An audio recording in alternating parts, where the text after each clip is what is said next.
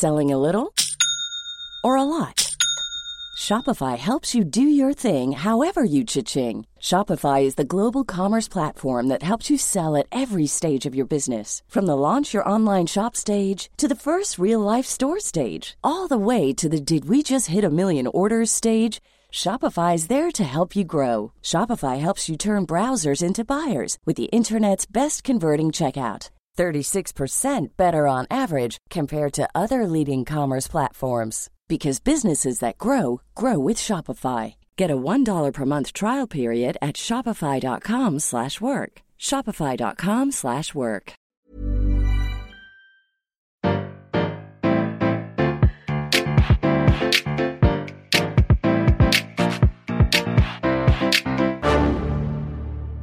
Bonjour, vous avez choisi la réponse D, mais d'abord, écoutez la question. Aujourd'hui sur la thématique ciné-série, la question est Qu'est-ce qu'un dollar baby? Si je vous dis Carrie, Christine, Les Évadés, Maximum Overdrive ou encore Shining, ça vous parle, je suppose? Ces films sont plutôt internationalement connus. Eh bien, ce ne sont pas des dollars baby. Donc, ça ne répond pas à la question. Mais ils ont quelque chose en commun. Ce sont des adaptations d'histoires écrites par Stephen King. Et alors, me diriez-vous? Eh bien, les Dollar Babies en sont aussi, mais des particulières. À la fin des années 70, King, qui n'en est qu'au début de sa carrière, commence à avoir une certaine notoriété. Il reçoit régulièrement des demandes de la part des étudiants qui souhaitent adapter ses nouvelles. L'auteur n'y voit pas d'inconvénient, mais les autorisations ne se donnent pas n'importe comment. Il va donc mettre en place un système bien encadré et réglementé, le dollar deal. Le principe est simple. En échange de 1 dollar, King donne l'autorisation d'adapter en court métrage ou en pièce de théâtre une de ses nouvelles. Le résultat de ce travail ne peut être commercialisé ou distribué. Il est voué à être montré dans un cadre scolaire ou en festival uniquement. Il ne cède pas les droits sur l'histoire, il en reste le propriétaire et peut les revendre plus tard pour une adaptation de long métrage par exemple. Dernier point important, une copie de la version finale doit être envoyée à King. Il a toujours aimé garder un œil sur ce qu'on fait de son travail. Le premier film sort en 1982. Il s'agit de l'adaptation en court métrage de la nouvelle Le Croque-Mitaine qui est présente dans le recueil Danse macabre. 1983 voit naître la toute première adaptation des Enfants du maïs, mais surtout celle de Chambre 312 par un certain Frank Darabont, alors étudiant qui réalisera plus tard Les Évadés, La Ligne Verte et The Mist. Ces trois courts-métrages se sont d'ailleurs retrouvés en vente sur une cassette VHS du nom de Night Shift Collection, mais elle a été très vite retirée du circuit pour des questions de droit. Avec l'arrivée d'Internet dans les foyers, plusieurs autres courts-métrages se sont retrouvés accessibles, mais ils sont depuis retirés de la toile.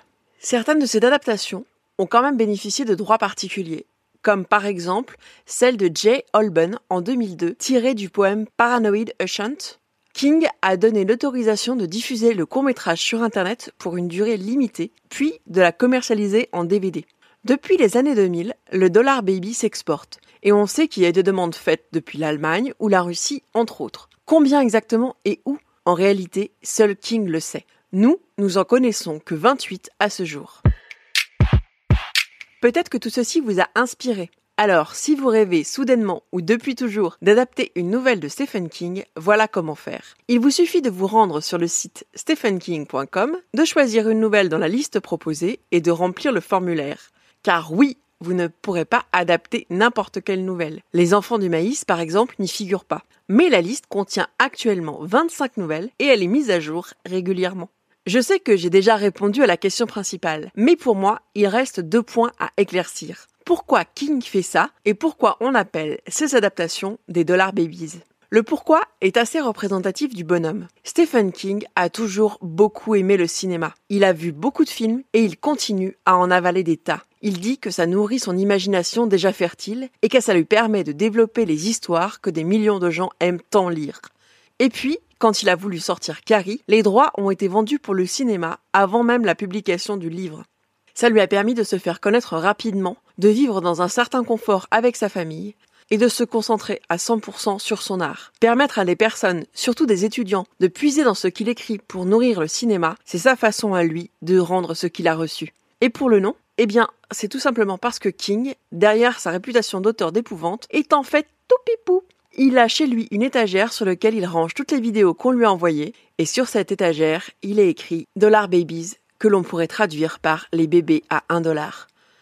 Je pense avoir fait le tour de ce sujet-ci, mais si la vie et l'œuvre de Stephen King vous intéressent, vous pouvez écouter La Gazette du Maine ou Le Roi Stephen, deux podcasts du label Podcut. Bravo, c'était la bonne réponse. Pour aller plus loin sur ce sujet, retrouvez les sources en description. La réponse D est un podcast du label Podcut. Vous pouvez nous soutenir via Patreon ou échanger directement avec les membres du label sur Discord. Toutes les informations sont à retrouver dans les détails de l'épisode. À demain pour une nouvelle question sur la thématique gastronomie.